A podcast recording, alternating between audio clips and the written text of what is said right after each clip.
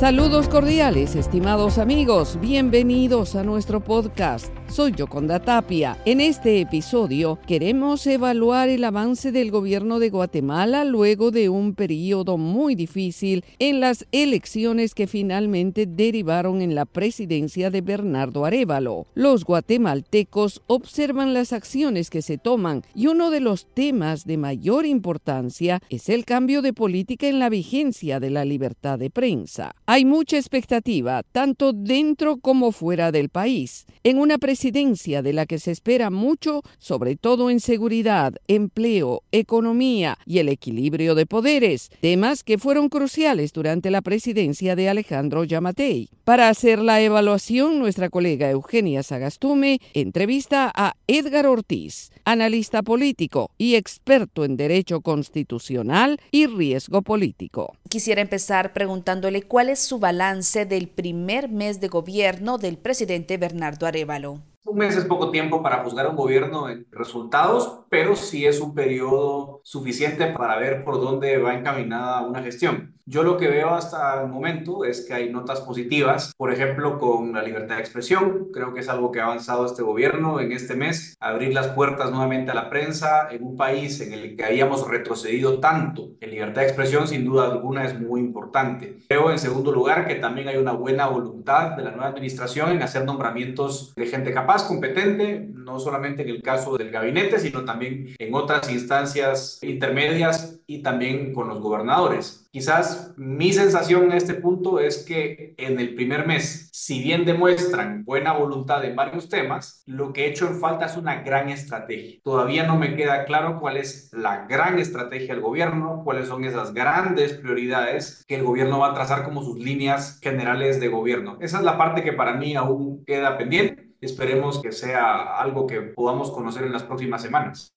El apoyo internacional ha sido evidente hacia el gobierno del presidente Bernardo Arevalo. ¿Qué tanto ha influido en el desempeño de este primer mes de gobierno?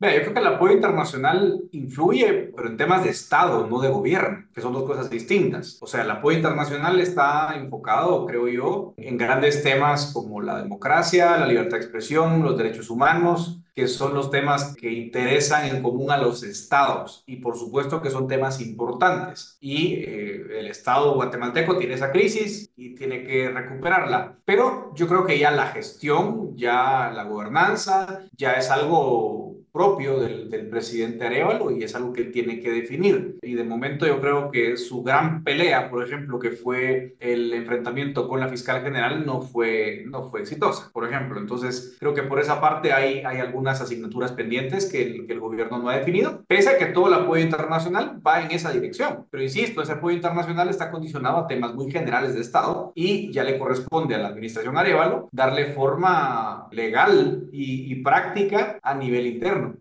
¿Cómo califica el intento de Bernardo Arevalo por establecer una coordinación entre el organismo ejecutivo y el Ministerio Público al frente de la fiscal Consuelo Porras, a quien el mandatario ha reiterado que pedirá la renuncia, aunque no se ha hecho formalmente? Vea, coordinación siempre tiene que haber. Mientras Consuelo Porra sea fiscal general, la investigación en materia de seguridad va a estar a cargo del MP. Eh, robos, asesinatos, extorsiones, eso es así por diseño institucional. No, no, no, veo mal, sino que además veo necesario que haya canales de cooperación entre Ejecutivo y Ministerio Público. Ahora bien, el gran problema que veo es que no es consistente sacar el mazo y anunciar la solicitud de renuncia de la fiscal general en un día y al otro día anunciar con, con, bombos y platillos que hay una reunión de coordinación. Es decir, no hay consistencia en la comunicación. Por eso pareciera no haber una estrategia concreta para lidiar con el problema de la fiscal general. Cohabitar es una posible salida para el gobierno, pero en todo caso debería ser clara si esa es la estrategia o no. Sin embargo, la estrategia es contradictoria porque por una parte se anuncia que se le pide la renuncia y por otra parte se, se da a conocer este tipo de, de reuniones cordiales de coordinación. Y esa contradicción, esa ambivalencia, me parece que no, no ayuda. ¿Cómo ve el panorama en el organismo legislativo, donde el partido Movimiento Semilla no ha logrado establecerse como una bancada porque el partido está suspendido y cómo esto afecta la gobernabilidad? Yo creo que a Semilla le quedan más o menos 15 días para ver si recupera su figura legal. La única salida que le queda a Semilla, dado que la Corte Constitucional le ha cerrado la puerta a la posibilidad de que el Congreso reconozca a su partido como, como un partido existente, vigente, le queda como única salida reformar la ley que ha permitido que esté en suspenso. Pero eso tomaría muchos consensos en el Congreso que no necesariamente Semilla tiene. En segundo lugar, creo que perder esa representación le trae algunos costos a Semilla, sobre todo en materia de manejo de agenda, influencia en algunas comisiones importantes. Y en tercer lugar, yo creo que lo que pasa en el Congreso es que hay una alianza bastante funcional de momento, pero que la alianza no la hemos todavía testeado, porque las leyes que se están moviendo a este punto son leyes que gozan de un apoyo casi unánime. Dígase la ley de tarjetas de crédito, que es una ley que obtiene 136 votos a favor y un voto en contra. Es decir, ha votado por esa ley no solo la coalición de semillas, sino también la oposición. Entonces, no es una ley que nos diga en este momento si la coalición que apoya a Semilla está sólida o no, porque los temas que se están abordando, como digo, son casi de, de apoyo unánime. Habrá que ver en todo caso qué tanto le alcanza para mantener la coalición en temas de su interés, como por ejemplo recuperar el partido. ¿Cómo califica las resoluciones de la Corte de Constitucionalidad en el inicio del gobierno del presidente Bernardo Arevalo y del partido Movimiento Semilla?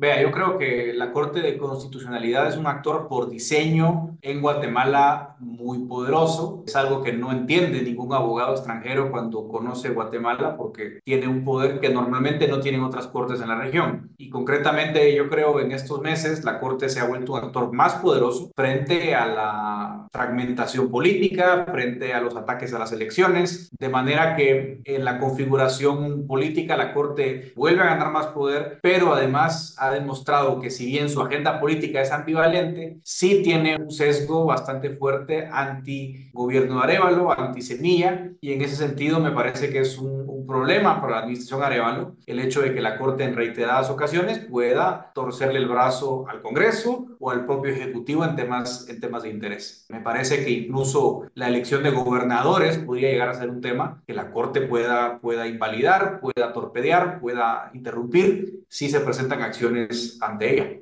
¿Qué se espera ahora del gobierno de Bernardo Arevalo para los primeros 100 días al frente del país?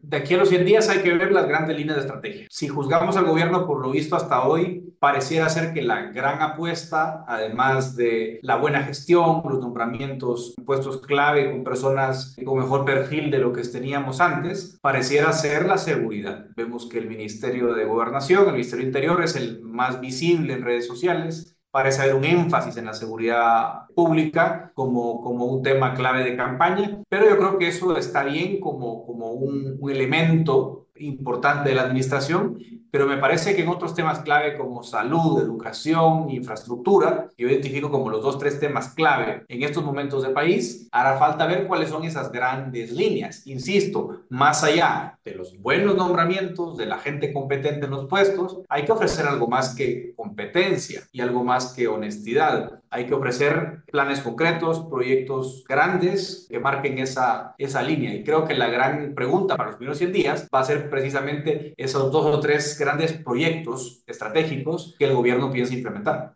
Licenciado Edgar Ortiz, muchas gracias por acompañarnos en esta entrevista para La Voz de América.